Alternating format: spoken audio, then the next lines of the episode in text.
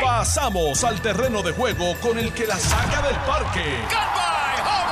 Le estás dando play al podcast de Noti 1630. Pelota dura con Ferdinand Pérez. Bienvenidos a Jugando Pelota Dura, 10 en punto de la mañana. Qué bueno que están con nosotros, un placer saludarles a todos. Yo soy Ferdinand Pérez, tenemos casa llena, pero quería aprovechar antes de arrancar con los temas y presentar a nuestros invitados. Saludar a doña Carmen Martínez. Doña Carmen, acérquese por aquí. Doña Carmen Martínez es la ganadora, don Alex. El ¿ah? viernes pasado sorteamos la primera planta de AKM Power System, eh, una planta Kohler de 6.4 kilos Sí. y 125 dólares de gasolina Ecomax y doña Carmen fue la primera ganadora. Ya hoy se llevaron la segunda planta. Así que, ¿cómo se siente doña Carmen? muy muy feliz, Qué bueno. muy contenta. Es la primera vez que me, Sí. verdad que me que me gano algo en un concurso. Qué bien. Eh, los venía escuchando, iba manejando. eh, El día, el día que participó o el día que ganó. partici- eh, no, el día que participé. No escuché cuando me lo gané. Ok. Eh, a pesar de que siempre los oímos por la mañana desde temprano. Bueno, me paró en el semáforo, usted hizo la pregunta, me marqué el teléfono y dije, esto no va a sonar, y yo dije, no es un carro, no es un viaje, pero vamos a ver, no puedo usar la planta porque vivo en un apartamento, Ok. pero me dio por llamar, cogieron la llamada enseguida, usted hizo la pregunta que ya la había adelantado y la disparé y pues nada, Qué bueno. ¿Y son de dónde? De Guaynabo. De Guaynabo, aquí cerquita. ¿Cómo se llama su esposo? ¿Qué, qué, qué fanático? Ángel Ayala, que que Qué bien. seguidor de nosotros también. Pues qué bueno, nosotros agradecidos de su sintonía siempre, ¿verdad? Y, y muy contentos de que se hayan Seguro. ganado esta planta. Qué Así bueno. que, que le saquen el provecho, ¿verdad? Como, como puedan, No un apartamento, difícil. pero Ella ha demostrado que no es tan difícil. Sí, ahí, sí. Carmelo también. Carmelo. Carmelo, que el día que llamó Carmelo para participar, y él frente a mí aquí, frente a mí llamando, y yo no, no me percato y poncho la llamada y era él. Era él. ¿sabe? Para acabarle completar entró él. Qué bueno. Pero ya, Muchas felicidades. Bueno, un Que placer haberles y- conocido a todos personalmente. placer es nuestro, personas placer es nuestro. escucha y ve por televisión. Qué Gracias. bueno. Un Muchas gracias. Gracias, que tengan, que tengan muy buen día. Ya, un placer, ¿eh? Siempre. Pues que, la- que le puedan sacar provecho, a pesar de que están en apartamento, de alguna forma le puedan sacar provecho. Bueno, yo soy Ferdinand Pérez, aquí está don Carlos Mercader. Don Carlos, ¿cómo está usted? Buen día. Muy bien, gracias a Dios. Saludos, Felinan. Saludos a ti, saludos a todos los que están aquí en el estudio. También saludos a toda nuestra audiencia que siempre está con nosotros eh, de 10 a 12 en el mejor programa de la radio en Puerto Rico. Pelota dura por Noti 1630 y también por Noti 1 94.3 FM. Hacer una pregunta. Una solamente, una nada más. Una pregunta, a ver si tú eres A ver si me gano una A ver planta. si tú eres un tipo responsable. Pero ¿me puedo ganar la planta o no? Ya te subiste al techo de la casa y chequeaste que todos los desagües estén, tú sabes, no estén tapados ni nada. Tomé, he tomado todas las medidas de precaución necesarias para estar eh, No tienes rostro apertrechado. de, no tienes rostro de que estás diciendo la verdad. pero Estoy diciendo toda la verdad. Sí. Eh, Nada sí, más que la Dios, Gracias a Dios estamos todo lo que Tú sabes que hace eh, falta. en el huracán María, este, que, que vino con, con todos esos vientos y toda esa lluvia, a mí este, empezó a, a salir a... No, no, me, no me percaté que se me tapó el techo, los desagües se taparon y el agua empezó a bajar por los receptáculos eléctricos. Y yo, ¿qué? ¿Qué? ¿Qué es esto? Tú sabes, yo no, no podía entender. Y rompí una, me puse hasta romper una pared para tratar de ver qué era lo que pasaba, que se estaba metiendo el agua por otro lado. Y era que no, no, no me daba cuenta que, que estaban tapados todos los desagües. Y el agua busca por dónde salir. Seguro, O seguro. sea que el agua Bueno, es... Tú sabes lo que no... Digo, esto no pasó en María, esto pasó en Georges, pero eh, nosotros estábamos, o sea, que en mi casa somos muchos, estábamos todos Sí. juntos en, en una parte de la sala y habíamos puesto, había unas ventanas en casa que eran de vidrio y papi y conmigo y yo creo que un amigo que nos ayudó, pusimos una, unas tormenteras de madera en- para tapar todas estas ventanas y teníamos, teníamos cuatro plafones en la, era en el piso abajo, piso de arriba. Y los vientos empezaron a dar, empezaron a dar, empezaron a dar. Y de momento, una de estas tormenteras eh, rompe. Y cuando rompe, se va volando, o sea, se nos, se nos va volando y rompe la cerradura de la, de la ventana. Y una ventana estas que, que abren así, eh, eh, ¿cómo se? Sí. Que, que- que no, es- no es que abren, no, exacto, hacia afuera. Y cuando rompe, pues esa cosa puede hacer, págata, págata, págata. Y a esa hora, nosotros eh, papi buscó una, buscó una extensión. Siempre de noche, ¿eh? Una, eran, eran, eran como a la una de la mañana, a dos y media de la madrugada, una, una, de la mañana. Buscó una extensión y entre papi y yo, yo cogía con una soga, la amarré al, al handle de la ventana y papi pegó a barrenar. De casualidad tenía un pasador que, ¿verdad? Que, que, que pudo, ¿verdad? Que, que sé yo, que lo pudimos barrenar ahí, lo pudimos este poner entre, entre las dos puertas de la ventana y la pudimos agu- aguantar. Pero, pero esa fue esa- una de esas experiencias de, de huracán que, que nunca voy a olvidar cuando, cuando aquella ventana rompió por, por los vientos. ¿Cuál fue tu primer huracán que tú recuerdes? Lo recuerdo perfectamente, Hugo. O sea, perfectamente. también. Fue mi O sea, primer huracán. recuerdo- y eso, yo tenía posiblemente 7, 8 años, pero esto fue, fue en el 89. 89. 7 años, tenía 7 años. Era el cumpleaños de mi hermana. ¿Cuál fue el de primero mi tuyo? hermana. Este, Hugo. Hugo, Hugo. O sea, lo Hugo, recuerdo, sí, pero, lo recuerdo, fue- pero... Eh, ¿Qué? ¿Tú? Hugo también. Nah. Claro. Tú. Antes de Chicos, Hugo si tú no- viviste en San de- Cipriano. Viviste, No, pero antes de Hugo no, no, no. ¿Qué pasó antes de Hugo? tú viviste Ah, Santa Clara y todo, yo creo que tú viviste. Fíjate, yo creo que mi, mi, mi abuela o mi bisabuelo vieron Te voy a decir San la Felipe. verdad, antes de Ferdinand. eh, Pero las de- experiencias, sabes, eh, eh, estos momentos así, la gente, eh, ayer estaba yo almorzando con unos amigos y, y estuvimos como media hora un poco en la reflexión de lo que nos pasó en, en María. Ujú. Y esta mañana, eh, lo primero que hice, tan pronto vi que ya es que, porque estaba un poco lloviznando esta mañana, me subí al techo de la casa para asegurarme que no me pase lo mismo de, la otra vez, o sea, que tenga uno todos los desagües ready. Descubrí que tengo los aires sin, sin los tensores, Ajá. tú sabes, pero yo espero que con... con Por lo menos te- con este episodio que viene ahora vas a tener ponle un tie rap, ponle un tie rap allí para que eso por lo menos... Algo me inventaré con una soga o algo así. Si alguien sabe de eso y tiene tiempo, yo le pago y vaya y me lo monte, vaya en casa, tú sabes, porque no tengo. ¿Y como cuántas consolas tienes? Allá, Ah. como tres o cuatro. Porque, o sea, se- el... un- ¿De aire? sí. Hay unos cuantos allá Sí, arriba. pues pues, no, hay que amarrarlo. Hay que sabe, amarrarlo, Hay que tú amarrarlo. Pero-. Mira, Nada, antes, pero, antes de, eh, antes de Hugo, perdóname, ¿cuál Hugo fue? fue? el 18 de septiembre del 89. Sí. Antes de Hugo fue el huracán David. ¿Tú te acuerdas? Ese fue el 30 de agosto del 79. Coño, eso no me acuerdo, no, 79. 79. No seas bustero, ¿tú te acuerdas? 79. 79, tú tenías que, tenía, más o menos, este, 20 y algo, ¿no? ¿Ah? 10 y algo, 20 y algo. No, coño, es de 10. Eh, 10 años menos de Hugo. Yo, ten- yo 13 tenía años. 7 años. 13 años. 13 años. Te debes de acordar. Yo me acuerdo de Hugo. Yo tenía más o menos No, yo, 13 de, años. ¿de cuál, ¿cómo se llama? David, huracán Ni, David. ni- Eso fue. No tengo el más mínimo recuerdo de David. Ah, bueno, es que dice que pasó a, set- a 90 millas al sur de Ponce. O sea que no, no, no impactó. Ah, no, en Camuy, Camuy había sol. En Camuy había sol allá. De hecho, eso, eso, es lo que yo la creo, playa. eso yo creo que va a pasar, eh, como va la trayectoria esta, que ya como, como a 60... Bajó a 60 millas por hora los vientos. El movimiento No, de pero traslación, eh, sí, eh, creo que bajó un poco. Bajó un poco y está más dista está, va a pasar cerca de Ponce, pero como a... No me Sí, acuerdo cuántas millas es, tú retiradito, sabes. este, Pero lluvia va a haber, punto. Pero este- probablemente el área norte no se afecte mucho, ni el área eh, San Juan Norte, por ahí, San Juan Arecibo, Atillo, por ahí, no sé. Hasta Guadilla. Tahuadillo. Bueno, Dios, Dios quiera que no se afecte nada, ¿verdad? Pero la trayectoria parece que, que sí va, va- va a estar cerca de nosotros. La verdad es que, la verdad es que las experiencias vividas eh, previas, yo creo que nos deberían dar todas las herramientas para uno estar listo ya. Te están sembrando en el público una imagen de, de- de que yo soy un viejo, mira, dice Wilfredo Santiago, eh, Ferdinand, no te hagas el loco. Todo el mundo sabe que tú, ya tú estabas trabajando cuando vino David. Mira, déjame ver aquí el, el espérate, ¿cuándo fue San Cipriano? Ahora, Hugo, yo recuerdo algo de Hugo que fue, ya yo estaba trabajando eh, cuando Hugo, y yo recuerdo que como una semana después de Hugo, San Ciprián en el 32. ¿Tú no te vas para eso? No, ¿Tú no lo viviste? cuando vino Hugo, como una semana después, yo eh, sobrevolé Culebra como parte de mi trabajo. Y era, era una cosa que parecía que le habían metido fuego.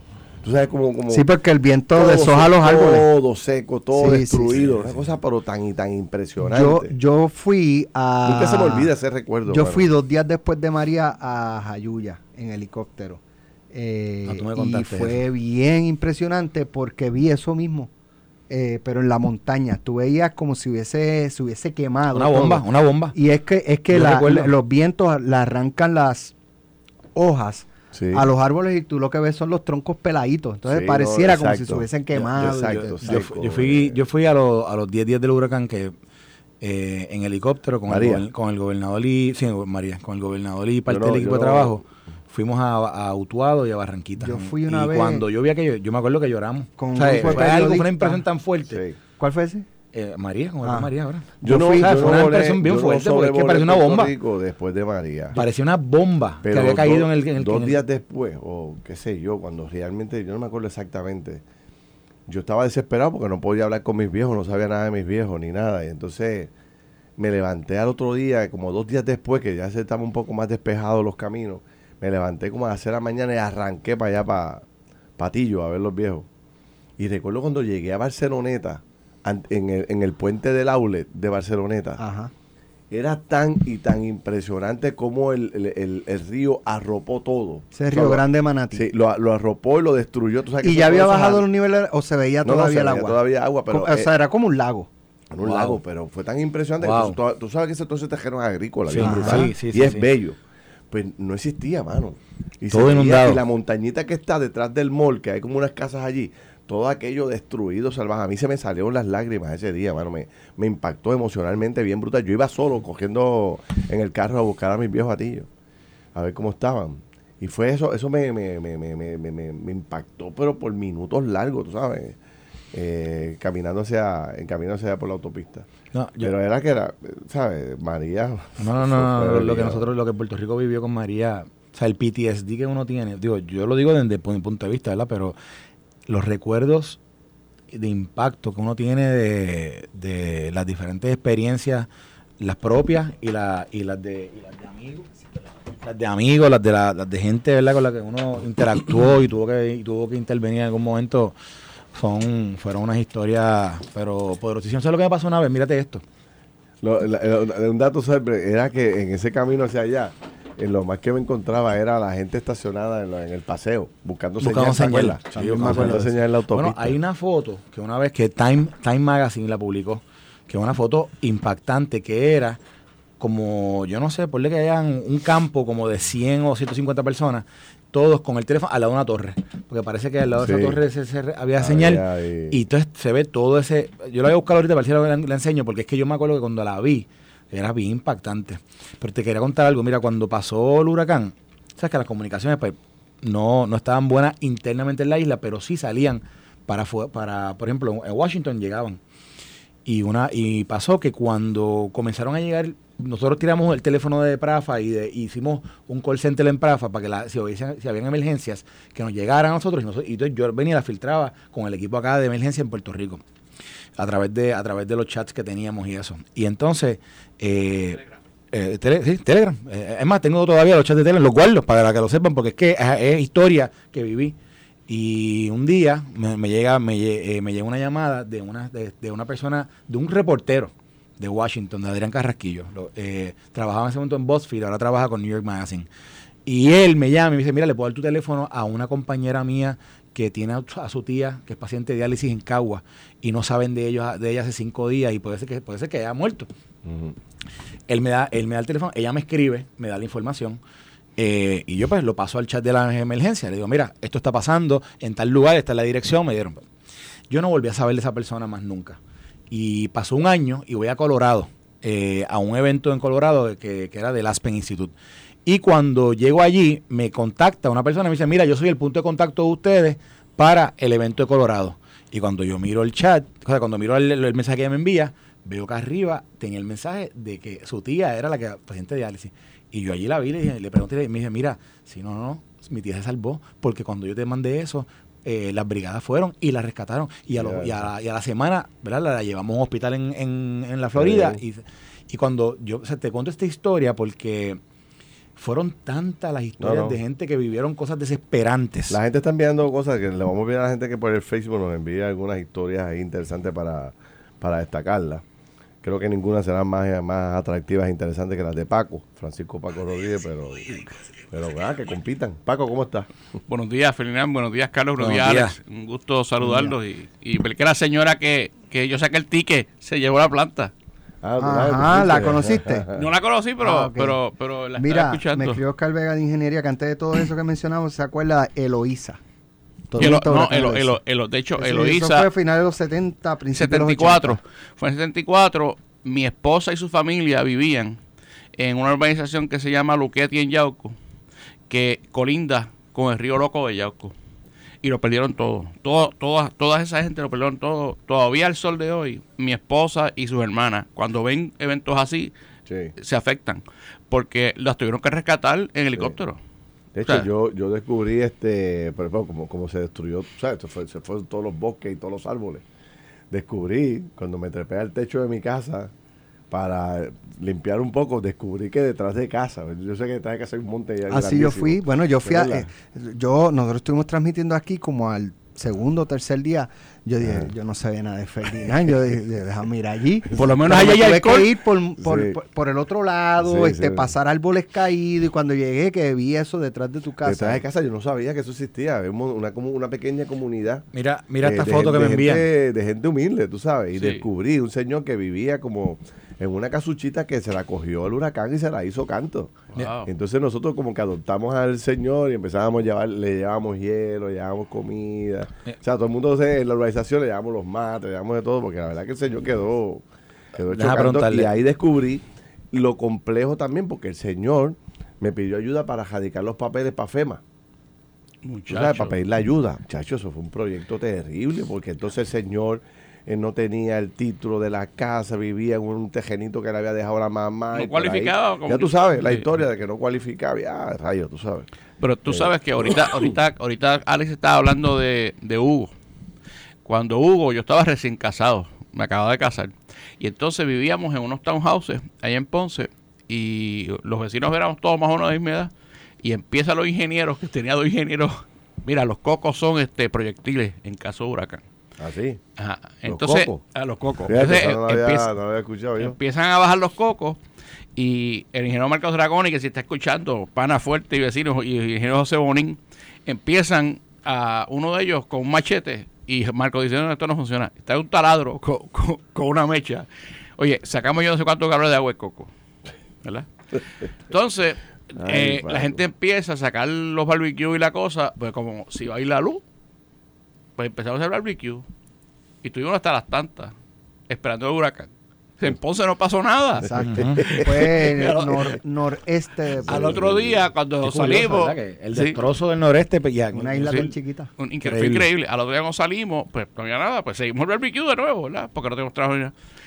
Lo, lo fuerte fue el montón de amigos de San Juan que empezaron a ir a Ponce, porque en Ponce hay una El fábrica, hielo, Tropical, hielo. Tropical City Industry, eh, que venden los, los hielos de estos de piragüero y agua. Sí.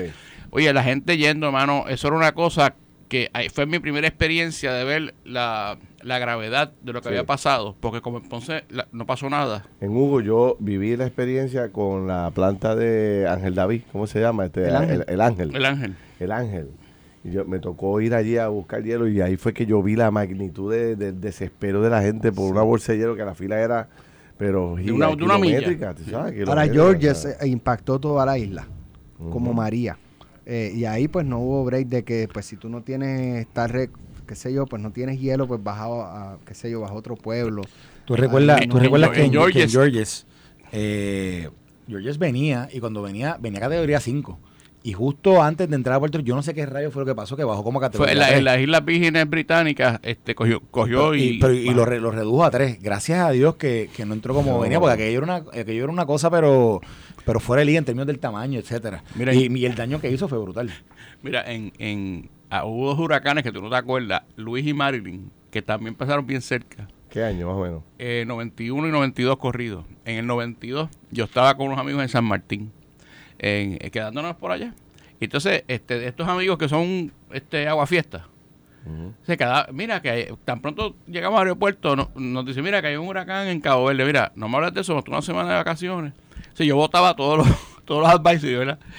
Entonces llegamos a una islita que está frente a Manguila en el ferry, llegamos a la playa, no había nadie. Y yo digo, oye, qué chévere, hasta la gente nos cocinó lo que le pedimos, arroz con candules y un vacilo. Cuando llegamos del ferry, que éramos los únicos, el, el, yo veo que el tipo está preocupado. Y yo, ¿qué es lo que pasa? No, no, es que usted no ha visto las noticias. Venga conmigo. Tiene un televisor estos grandes, chacho, venía el otro día. El amigo mío se enfocó conmigo, se fue para el aeropuerto. Yo, mira, no hay vuelo, fíjate. La cosa es que llegamos al, al hotel, buscamos todo. Y el gerente nos dice, mira, yo le aconsejo que usted duerma tranquilo, se levante a las 5 de la mañana y se vaya para el aeropuerto. Era Mira, te voy a enseñar aquí El tres hotel no fotos. existe, ¿sabes? El hotel, existe. el hotel no Wow. existe. El primer vuelo que se hizo al otro día de madrugada, después del huracán María, fotos de lo que estamos hablando, de lo que Alex está hablando. ¿Lo tienes? ¿Lo tienes ahí? Mira, sí, te lo voy a enseñar. Este, bueno. Esto es el primer vuelo en helicóptero para que vean. Obviamente, esto es una foto de nuevo de un, de un teléfono eh, el día 21 de septiembre, eh, cruzando de San Juan a Ponce. Mira, por ejemplo, esta foto. La- se la mandé, se la envié a Nicole para que Nicole las ponga en la, en la red para que en el Facebook la gente lo pueda ver. pueda ver. Pero mira, mira la devastación, mira, Feli, mira eso. ¿Viste? Lo- los árboles. No, brutal, sin, no hay hojas ahí. Mira esto, Sí, Paco. sí, mira, sí. la estoy enseñando ahí. Y No, mírate no, esta. Se no, no se sostuvo una hoja. Mírate esta foto. Eh, mírate. Ah, oye la foto que te voy a enseñar, que esta foto nadie la ha visto. Esto sí que nadie lo ha visto. Esta es la primera reunión con el presidente de los Estados Unidos vía, vía, vía llamada telefónica y vía video. Tan pronto pasó el huracán, una llamada que tuvimos, que tuvo el gobernador con el presidente de los Estados Unidos, con Tom Bossert, el vicepresidente Mike Pence, con Brock Long de FEMA y con eh, la que diría en ese momento Homeland Security, que era la interina. ¿Y Julie no Eh, estaba en esa foto? no, no estaba. Pero mira, ahí está esta foto. Mira, esto fue. Esa es la foto de video de cuando estábamos, de la primera reunión que hubo. Ahí está. Ahí ves, ves al presidente, ves, a- ves a- ahí está. Ellos están desde, desde lo que es la oficina oval, lo que es la. No la oficina oval, perdóname. Eso es el. Eso es el. Este. La- sí, la voy a poner ahora. Es- Eso es lo que, lo que se le llama el Situation Room del presidente. Míralo aquí. Espérate. Ahí está, la, la voy a enseñar ahora por el acá. Ahí está, ahí lo pueden ver. Eso fue la primera reunión Denis- que hubo. Denis Ramos dice que lo peor que recuerda del huracán María eh, fue eh, 11 días después cuando el mar se metió en el malecón de Nahuabo. Fueron las peores cuatro horas de mi vida. No sabía que había pasado eso allá. Gracias a Denis Ramos que nos escribe aquí su historia de lo que de lo que vivió en ese momento. La verdad que todos vivimos momentos este, increíblemente espantosos. Mira, mira, para que sepa, me dice. Nicole que publicó las fotos. Las tiene, ahora mismo la gente que está a través La del estamos Facebook viendo ahora Live, mismo, la estamos viendo sí, en el están, Facebook, están puestas ahí. Esa- esa- Tengo esas son fotos. Un montón de día. fotos de dorado. Este, de hecho, ahorita cuando tú estabas hablando de tu casa, en, la- en mi casa en Dorado, pues los desagües de estos fancy que ponen allí, pues, pues los tapan. Volaron. Sí, los, los, Los tapan. tapan. sí, sí, sí. Entonces tuvimos mi esposa y yo eh, desde las 11 de la noche hasta las 5 de la mañana sacando agua. No, déjame Una decirte, cosa ese horrible. fue, ese fue el tema de todo el mundo. Horrible. Los techos tapados y, y las casas este, filtrándose el agua por cada esquina. Eso fue la orden del día, porque es que el viento era tan fuerte que cogía los techos y los, los- o sea, los- los llenaba de un montón de, de- de basura y de hojas y de cosas. Y hay que estar pendiente a eso, eso es uno de los temas más importantes en este momento. Pero con aquellos vientos, ¿quién se subía al techo a destapar los desagües? Tú sabes, con aquellos vientos terribles que estaban dando. Este, la gente habla de cómo, cómo zumbaba el eh, Hugo, pero María. No, no, no, no, no, No, no, no, no, no, no, brother. No, y los no. palos, tú los escuchabas cuando se doblaban así, ah, eh, estillándose. tú Oye, yo, y, y, qué- y esto es de noche, tú, tú estás escuchando todos esos estruendos, tú no sabes qué es lo que está pasando. Tú Tú no no sabes, sabes nada. tú no sabes si fue Y que siempre, yo no sé qué es, pero cuando, cuan- cuando peor se pone el huracán es de noche. es de noche. No es de día. No, no, no, es de sabes, noche. eh, eh, Mira, voy a enseñar una foto aquí que, que Alex tiene, que es de toda baja. También una foto aérea. Para que la gente vea la extensión de la inundación. Pueden ver el, el mar Ajá. y miren hasta donde llegó el agua aquí en esta foto. Mira qué cosa más. Ah, eso fue cuando el, cuando el río Cuando el río salió, cuando el río salió. Eso fue de los pueblos más... Más No, afectado, no, esta historia está fuera de liga. Ese, Esa Yabucoa. fue, eh, murió gente, ¿verdad? Sí, No, murió. Que la no, inundación. sí, sí. No, no, no, porque no, no, el río no, bajaba no, no. La, el, el, el lago, Les voy, a tuvo que contar, voy a soltar. contar lo que pasó aquí. El lago tuvo que Pero- soltar agua, ¿no? Y entonces comienza a bajar eh, por la cuenca del río. Mi- ese es mi recuerdo, no sé si. si Pero había- eh, baja por la cuenca del río La Plata, pero cuando llega al mar, el, el oleaje, ¿verdad? Se convirtió en una barrera que no permitía que el agua del río Entonces eh, inundó, entrara al mar. in- inundó el lago de Levitown Eh, correcto. y ahí fue que se Correcto. formó una tormenta perfecta pa- para esos residentes. Exacto. Mira, el cuando pasó, ok, mírate esto. Y by the way, en el gobierno eh, había un, hay un funcionario que en aquel momento tenía un rol bien importante para el tema, el, te- el tema del huracán, que es que cuando pasa un huracán, un desastre, hay una, hay una figura que se llama el GAR, que es el Governor's Authorized Representative. Es la persona que el gobernador designa para que pueda hacer todas las de- tomar decisiones eh, no ejecutivas, pero fiscales fi- de, de gastos en la parte de la emergencia y también representa al gobernador ante, el- ante todas las agencias federales de desastre. Y eso, eso es Prafa. No, no, no, no, ¿No? no. Eso en ese momento era José Marrero, que era el que dirigía OGP. Ok. Pero José Marrero vivía en Levitown. ¿Ok? En ese momento vivía ahí. Y, y hago esta historia porque cuando la, la noche del huracán, como yo les dije allá, no, había, no entraban llamadas. No entraban llamadas internamente en Puerto Rico, pero un amigo mío, el dueño de Veo, Pedro la Antigua, me, man- me envía un mensaje de texto por WhatsApp y me dice, Carlos, eh, me escribió esta persona que trabaja en, creo que trabaja en un hotel, y me dice que está en el techo de su casa en Levittown porque eh, la casa se le, se le está eh, eh, inundando. Inundando. Y me dice, se está inundando y dice que hay como 40 casas igual. O sea, que ella podía ver 40 casas. Y yo le digo, mira, envíame el número de, de- la persona para ver si yo la puedo contactar, ¿verdad? Y ver cómo lo puedo poner en contacto con el gobernador. Oye, mano, y llamé tres veces y no salía. Y de momento la cuarta, ¡bum! salió. La llamada le entró a ella. Y ella me está hablando desde el techo de su casa. Y entonces yo digo, pues espérate, que te voy a conectar con el gobernador. Y pego a llamar al gobernador y no aparece, y no aparece. Y llamo al ayudante del gobernador y no aparece. Ya, llamo a la secretaria de prensa. Finalmente lo contestan. Y entre todos hicimos un conference call como de cuatro personas que lo que hicieron fue co- eh, coordinar las coordenadas. Y el gobernador y su equipo no contestaba porque venían de lo de la represa allá en, allá en Oaxaca y no habían llegado todavía. Y cuando llegaron, acogieron, se cambiaron y arrancaron para toda baja. Y entonces se comenzó el rescate que honestamente se rescataron más de 2.000 personas de esa, de esa área. Wow. Y, y no, y, y a mi entender, Mira. no falleció nadie. Tengo que pausar, pero Dejen ya... algo de historia, dejen algo de historia para la semana Espérate, que viene. espérate, pero para el mira, 20. mira la foto Hay- que me hay mucha envían. historia, hay un Sí, montón de mira, historia. mira la foto que me envían desde casa. Eso es una Listo pana. para recibir a Fiona. Y la una, chuleta. una pana. Y la. Una ¿Cuánto la pana madurita. ¿Cuánto No, las chuletas yo las compro ahorita, bro. ¿Qué te pasa a ti, chacho? Yo voy a comer pana Barbecue con en barbecue. el sábado. En barbecue. No, no, no. No, no, En sartén chuleta. con mucho aceite. En sartén con aceite. Este ya lo explico en detalle. En sartén con y mucho aceite. después el aceite coge, mira, No, coge el aceite no. del sartén y se, Se lo tira encima de la echa encima de la pana. pana, Ah, papá. Chacho, me muero porque llegue mañana. Eso, es como... Oye, ¿tú no tienes un fogoncito de leña? No. No, pero... Hazte uno, invita a tus amistades. ¿Te has comido la carne frita con leña? Sí. Pero los No expertos, los expertos en fogones son de Jayuya, Alex. ¿Los qué? O sea, lo- todos Mira. los expertos de fogones son en Jayuya. Vamos a una pausa. Cuando regresemos, vamos a hablar con el presidente de una de las cadenas de supermercados más grandes de Puerto Rico para un poco a- hablar sobre los abastos de alimentos en el país. A las 11 vamos a hablar también con uno de eh, la- con un presidente de del área de comunicaciones, también para hablar de- del tema de las comunicaciones, cuán fuerte estamos y si vamos a vivir los tiempos de, de María, ¿verdad? Con los las lluvias que vienen por ahí. No se vaya nadie, venimos rápido. Estás escuchando el podcast de Pelota Dura, en Noti1 con Ferdinand Pérez. Bueno, regresamos aquí a Jugando Pelota Dura.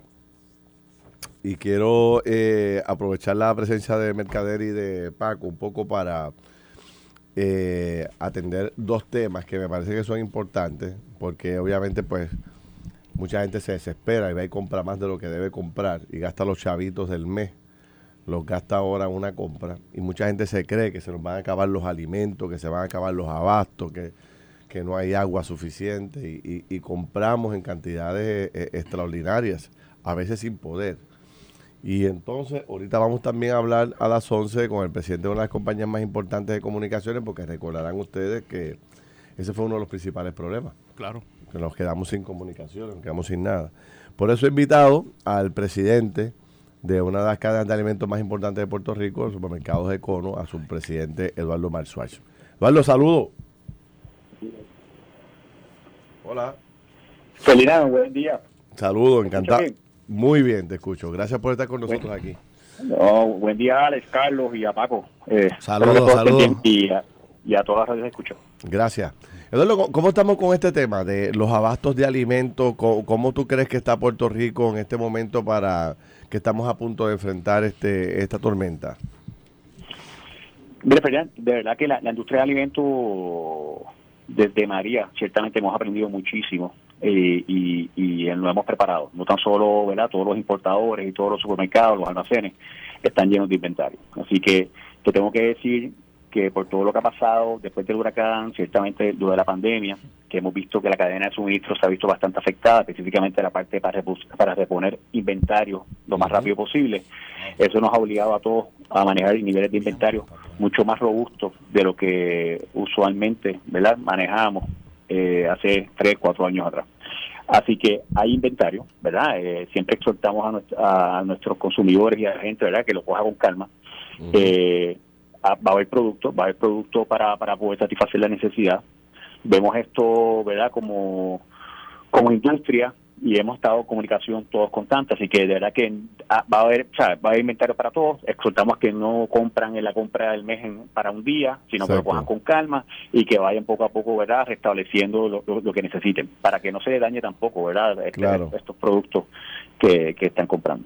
O sea que eh, usted, eh, hay dos, dos cosas importantes, me, creo que, es importante destacar esto que nos acabas de decir. Una, eh, ustedes están atendiendo este tema como industria, ¿verdad? Y entonces en la industria de los alimentos, en términos generales, ¿tú crees que está mucho más preparada que cuando vino el huracán María? ¿Correcto? Entonces, aprendimos la lección aprendimos lecciones y no solo eso, tenemos mucha mejor comunicación con, con, con, las líneas marítimas, este, ah, un trabajo, ¿verdad? Que, trabajamos todo, ¿verdad? Que eh, esto, esto, ¿verdad? Esto es la cadena de suministros completa, esto no es cuando llega el producto aquí, sino asegurarnos que el producto se ponga a las órdenes, que el producto llegue de la manera más, ¿verdad? Coste eficiente y más rápida posible, para entonces satisfacer las necesidades del consumidor. Así que eh, ha sido un trabajo en equipo, por ejemplo, ya eh, esta mañana hablé con las dos líneas marítimas más grandes en Puerto Rico, ya, ya eh, el puerto está en la condición yankee, que lo que significa eso es que ya más ningún barco puede entrar a puerto.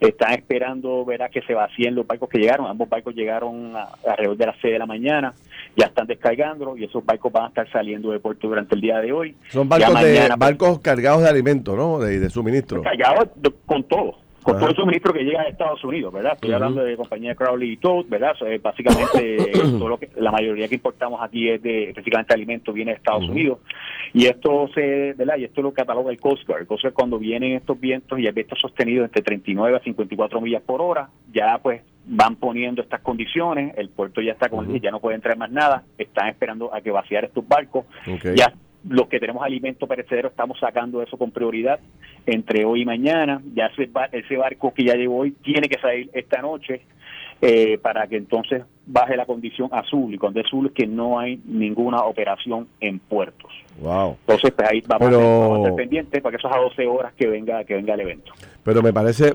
eh, eh, interesantísimo y bueno que justamente horas antes de que pudiera venir un impacto a nuestra isla, tengamos dos barcos gigantes trayendo suministros y, y, alimentos sobre todas las cosas, ¿no? Me parece buenísimo porque eso puede robustecer los inventarios de todos ustedes, ¿correcto?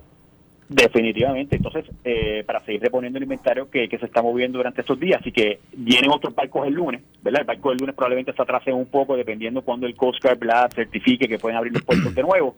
Y ahí, pues, definitivamente, pues vamos a tener más, inventario. Ya esos barcos que llegan el lunes están saliendo hoy del puerto de Jacksonville, que para nosotros es bien importante, ¿verdad? Que esos, que esos barcos salgan porque vienen, vienen con mercancía, ¿verdad? Para reponer, que aquí la clave es reposición de inventario lo más rápido posible. Ya estás viendo un sistema, ¿verdad? Que esperamos que no llegue, pero está más atrás que este y estamos entrando, entrando esta semana pico y es importante que tengamos suministro para poder satisfacer Oye, eh, Eduardo, saludos Carlos Mercal. Mira, estábamos ahorita aquí haciendo como un recuento De, de experiencias que, que cada uno aquí tuvimos en el tiempo de la del huracán y experiencias que, que, vivimos, ya sea por las diferentes emergencias que vivió la gente o las que vivieron nuestros familiares o nosotros mismos.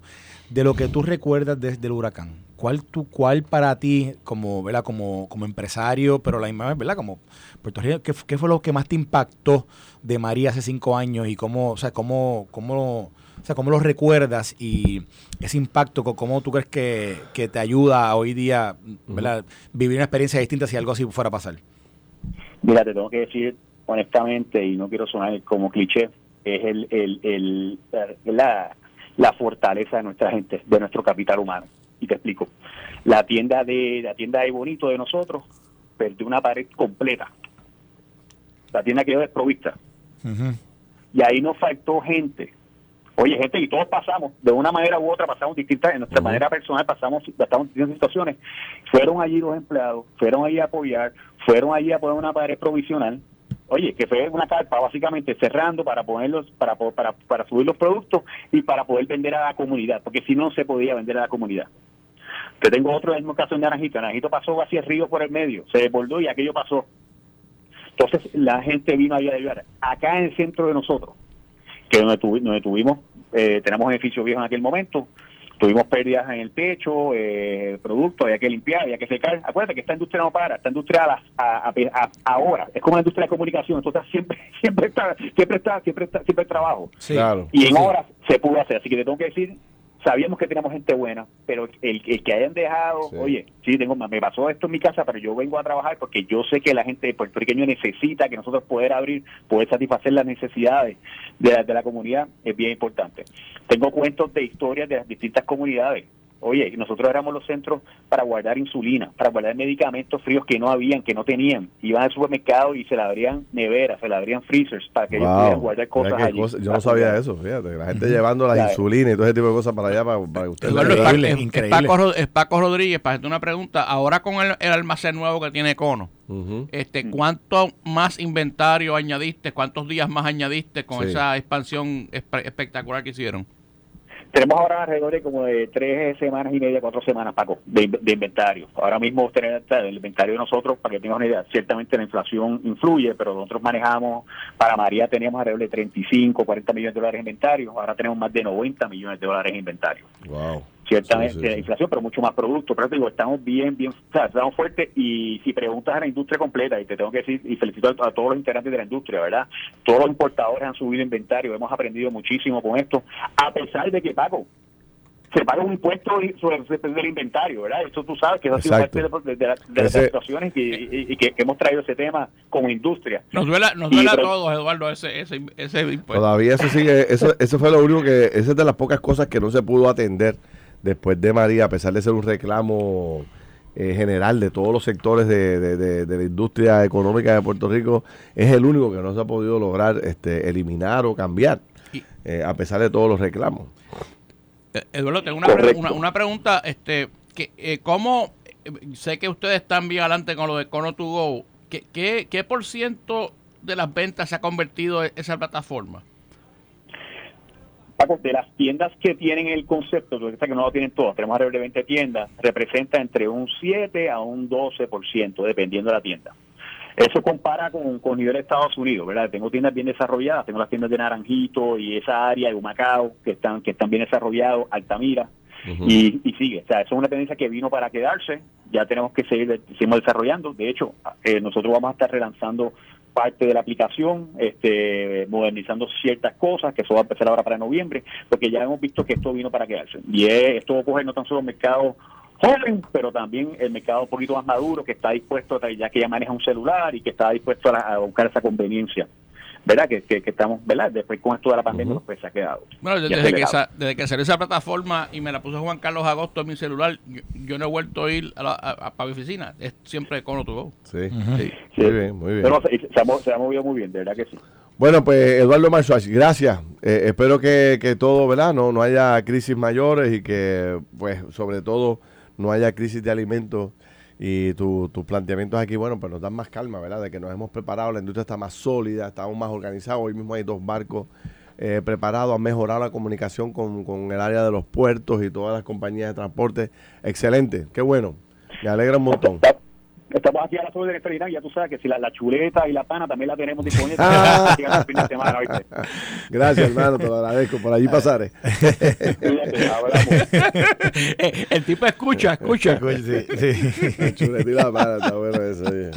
Tú sabes que eso se ha vendido como pan caliente, las chuletas esas. Mira, te iba a decir, mira, nos escribe Laura Sánchez eh, y nos escribe, dice Ferdinand San Germán los supermercados, todo, eh, todo bien, ¿verdad? Y menciona el nombre de todos los, de todos los supermercados. Eh, así que eh, nada que preocuparse. En San Germán no hay fila y tampoco la gente se está llevando todo, todo tranquilo, gasolina normal. Así que ya hay un reporte oficial allá de San Germán positivo. lo cual agradezco. Así que, Ah, oye, ah. pero fíjate que eh, eh, este es un tema que para mí es fundamental, porque aunque hay mucha gente con calma, hay otros desesperados comprando, ¿verdad? Y sobre todo los que menos tienen, los que los viejitos que viven del seguro social o viven de una pequeña pensión. Sí. Este, pues salen a veces a comprar desesperadamente, tú sabes, gastan todo lo que tienen y después para sobrevivir el mes bien difícil. Ya hay una instrucción, ya hay un planteamiento directo de la compañía más grande de, de, de venta al letal de alimentos, que es, es Econo, básicamente. Calma, sí. calma. Calma, hay alimentos como loco. Él mismo, fíjate que esto atenta hasta contra sus propias habichuelas. Él mismo le dice a la gente, no se vuelvan locos comprando, hay para todo. El lunes usted podrá regresar al supermercado tranquilamente. Pero por eso le hice la pregunta del nuevo almacén, porque mucha gente no sabe lo, lo que él contestó, que, que básicamente triplicaron su capacidad de, de, de tener Exacto. inventario. Sí, sí, o sea, sí. que, que con más razón, ¿sabes? Este, eh, tienen, a- aunque le cuesta más, pero tienen más inventario para poder estar seguros que suplen necesidades de los puertorriqueños, porque ustedes se acuerdan, tuvimos como un mes Claro. que tú ibas a los supermercados y lo que había era lata. Eso es así. Sí, sí, sí. Pero fíjate que también él trae el tema de que ha mejorado la comunicación con las compañías de transporte. La logística. La la- logística. todo- todo- Y de eso es, de eso, eh, para eso es que se supone que, ¿verdad? Existan los gobiernos y todas estas organizaciones de profesionales, es que vamos aprendiendo eh, de todos los retos que nos lanza la vida, eh, los fenómenos atmosféricos, todo esto es una escuela. Se supone que nosotros estemos, se supone que esta tormenta nosotros, en términos municipales en términos gubernamentales, sea un paseo, sea una cosa que se pueda manejar, que no debe haber crisis, ah, que va a haber inundaciones, pues son cosas que tú no controlas, ¿no? Claro. que va a haber su, siempre su casita que se va a deteriorar y eso, pero en términos de cuando se vaya el huracán y cómo reacciona el gobierno para atender la crisis, perdón, el huracán no, la tormenta. La tormenta. Cuando se vaya la tormenta, esto debe ser un paseíto para el gobierno, debe tener estos sets porque lo hemos ensayado 42 veces y después de María se supone que estemos súper organizados, atendiendo las deficiencias que teníamos en el pasado, ya por lo menos hay una aquí atendida, que es el tema de los alimentos. Sí, pero fíjate, yo, yo eh, ¿verdad? creo que el, el gran reto eh, es, es la energía eléctrica porque está tan frágil el sistema que, que eso es un issue, ¿verdad? Pero estoy de acuerdo contigo, los otros demás temas como, como limpieza de carreteras, Claro. este, eh, ¿Sabes el equipo que se ha comprado aquí en los pesado? municipios, los diggers, las Eh, sierras? por eso me, me sorprende escuchar que Acueductos no tenía plantas suficientes, porque yo entendía Sí. que las tenía. Yo pensé- ¿verdad? yo- Mira, José decía anoche, Carlos, para dejarte el espacio, José Santiago, el alcalde de Comerío, anoche desarrollamos un- una dinámica muy interesante, cinco, cinco alcaldes con Débora Martorell analizando la trayectoria de la tormenta y las preguntas de, de ellos como, ¿verdad? como representantes del pueblo y las nuestras. Y decía José, que a diferencia de años anteriores, él cogió y le proveyó a la comunidad sierras, equipos, serruchos, machetes, focos, etcétera. ¿Por qué? Porque descubrimos en este proceso de María que las comunidades se, se levantaron y tomaron el control de despejar las carreteras. Así pasó en la mía, estoy seguro que pasó en, en la mayoría de los sectores de Puerto Rico. Y a lo que llegaba el gobierno municipal a resolverte, ya los ciudadanos habían limpiado el grueso de, de- de la mayoría de los obstáculos que hay en la carretera. Entonces él está consciente de que se van a tumbar árboles, consciente de que va a haber este de, ¿cómo se dice? derrumbe, le está entregando equipo a las comunidades para que se vayan, se vayan moviendo a lo que él llega con el, con su equipo. Está, está, está buenísimo. No, no, yo lo que, yo lo que te iba a decir que yo lo que creo es que aparte sí, eh, la energía eléctrica es súper importante, pero, pero si algo nos dimos cuenta en el huracán eh, María es que las comunicaciones son es todo en términos de, de el mundo en el que vivimos hoy día. Yo, yo comparo con lo que vivimos en Hugo, donde yo recuerdo que yo estaba en un cuarto de mi casa con mi familia y estuvimos allí y ahí comíamos allí, y hacíamos, jugábamos las cartas allí, estábamos en lo que todo pasaba, ¿verdad? Y posteriormente, pues, realmente con quien nos comunicamos era con la, con la familia, con la, con los vecinos inmediatos. Como tú mencionaste ahorita un poco lo que tú viviste en Ponce, pues yo lo viví en San Juan, acá donde estábamos, con la, con la, con los vecinos inmediatos. Huracán María, de momento ya todo es, déjame ver cómo está aquel, déjame cómo está el otro, busco el teléfono, el teléfono no sirve. Entramos en un estado de, de, De crisis, de de crisis porque no podíamos comunicarnos, porque no había forma de saber del otro, del que está en, del que quizás del de San Juan, donde está el de Ponce, etcétera. Que yo diría que si hay una, si hay, si hay algo que yo creo que es es súper importante que esté bien, bien, bien, bien eh, eh, fortalecido es esa parte de las comunicaciones. Yo creo que Sí. Vamos a hablar de eso ahora cuando eh, ahora, exacto, por eso es que es tan importante esta, esta entrevista que vamos a tener ahora, porque para mí esto es el, uno de los temas eh, esenciales dentro de lo que es la tranquilidad de un pueblo en una crisis como esta. Esto fue el podcast de Noti 1630. Pelota dura con Ferdinand Pérez.